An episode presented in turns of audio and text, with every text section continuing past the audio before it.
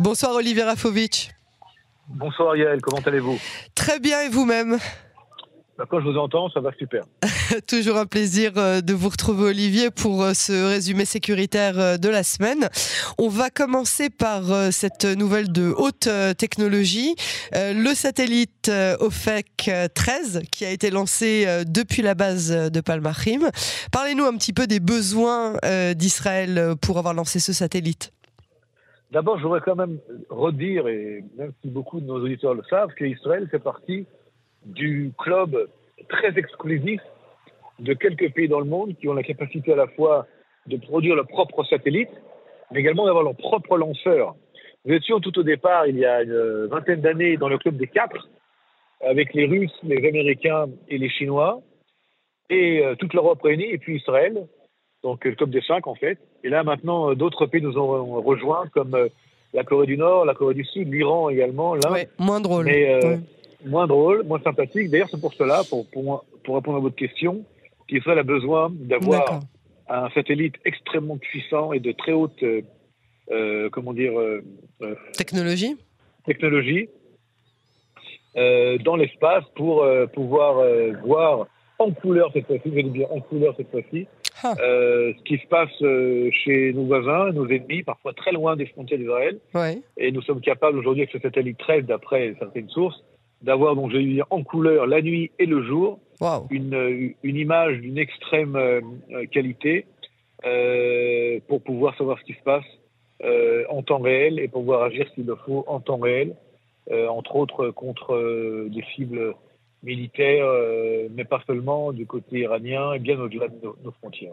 Alors je voudrais également, euh, évidemment, Yael, vous euh, dire que cette, ce satellite C13 est une coproduction de la, de la donc de l'industrie aéronautique israélienne, mhm. et également du ministère de la Défense, du département de Mafat, qui est le département de recherche et de développement des technologies les plus sophistiquées dans le domaine militaire, d'ailleurs, qui est dirigé par un monsieur que vous connaissez peut-être, c'est monsieur Gold, qui est le père et euh, la tête de Dôme d'Ofer. Oui. Qui est également, ah oui, voilà, il est connu euh, maintenant, en tout cas, il est sorti un peu de l'ombre, général de réserve, mais était également donc un scientifique de Orfer, qui aujourd'hui est à la tête de ce département, qui est celui qui produit, en collaboration avec toutes les industries militaires euh, de haute sécurité, de haute technologie en Israël, le satellite euh, 13. Et d'ailleurs, durant le lancement, nous pouvons voir, l'un à côté de l'autre, Yoav Galant, ministre de la Défense, euh, Amir Peret, ancien ministre de la Défense, ah. aujourd'hui le président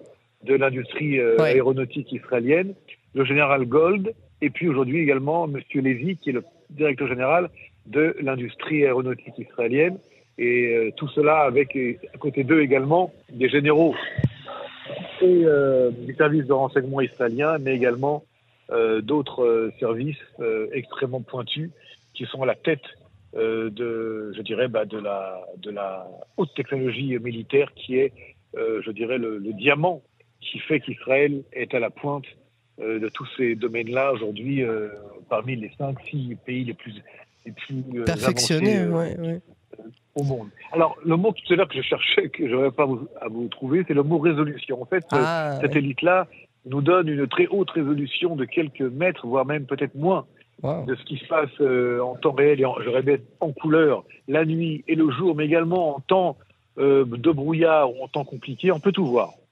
Et c'était euh, la chose qui manquait aujourd'hui pour améliorer cette, cette, possibilité, cette capacité donc de, vision, ce qu'on appelle dans le renseignement le vivint, c'est-à-dire que l'intelligence visuelle qui rajoutait l'intelligence électronique à l'intelligence humaine et à l'intelligence euh, de la, de la, des choses qu'on peut voir nous donne aujourd'hui cette capacité unique.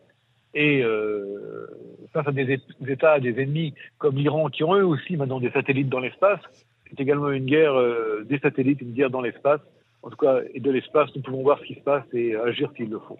Est-ce que, est-ce que vous pensez que l'Iran a, le même genre de technologie ou au moins autant perfectionné que, que celle d'Israël?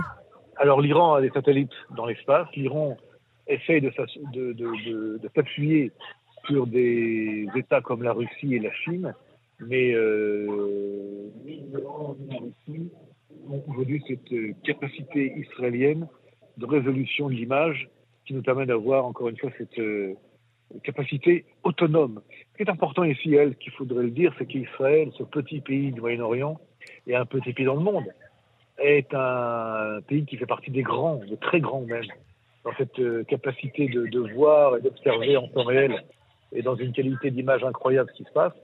Et donc, euh, on va peut-être aussi être des pays qui vont être approchés, euh, par, pardon, un des pays qui va être approché par d'autres États pour obtenir également de l'information en temps réel et de qualité euh, euh que nous pouvons aujourd'hui obtenir.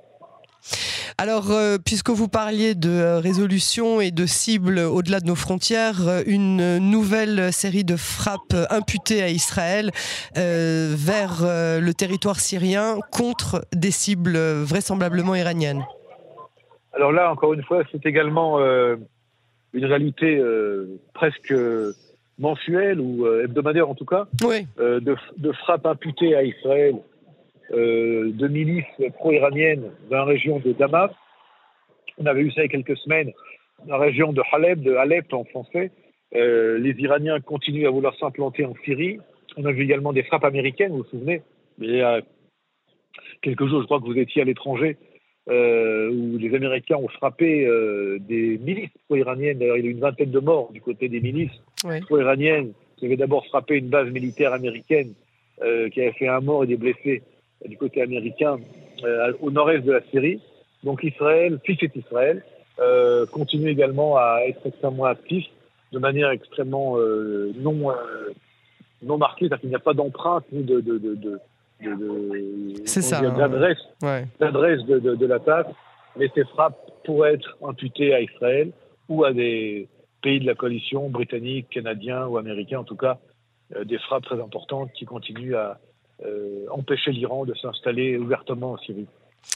Et je voudrais qu'on termine, Olivier, avec euh, cette euh, actualité brûlante hein, de laquelle on parle depuis plus de 48 heures, ce refroidissement entre Jérusalem et Washington, ou plutôt de, Washington envers Jérusalem, avec Netanyahou qui devient persona non grata, mais sous l'angle du coup sécuritaire. Quelles peuvent être les implications au niveau de la sécurité israélienne de ce refroidissement?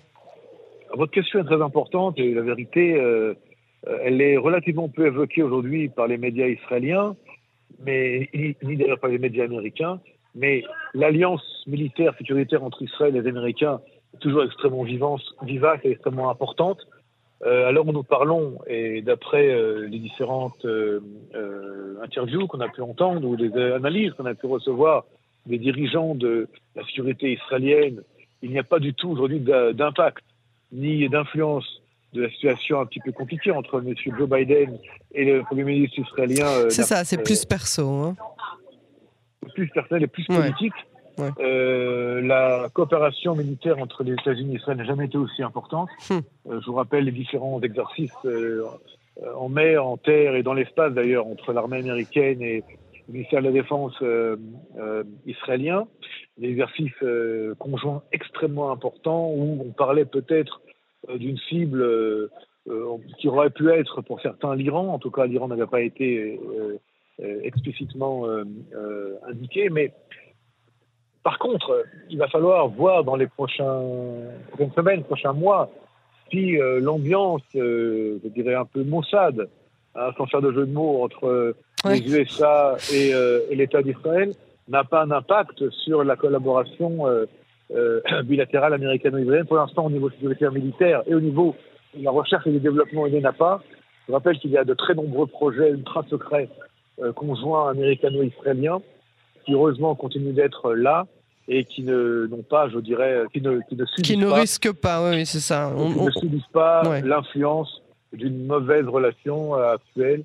Mais vous savez, il y a souvent eu entre les Américains et les Israéliens au niveau politique des dissensions, parfois un même petit coup de euh, mou, des, disputes, parfois même voilà des coups de mou comme vous dites. Mais il n'y a jamais eu depuis, euh, je dirais depuis Obama. Euh, même à l'époque d'Obama, les relations ont été au beau fixe au niveau sécuritaire et militaire, même au niveau du renseignement.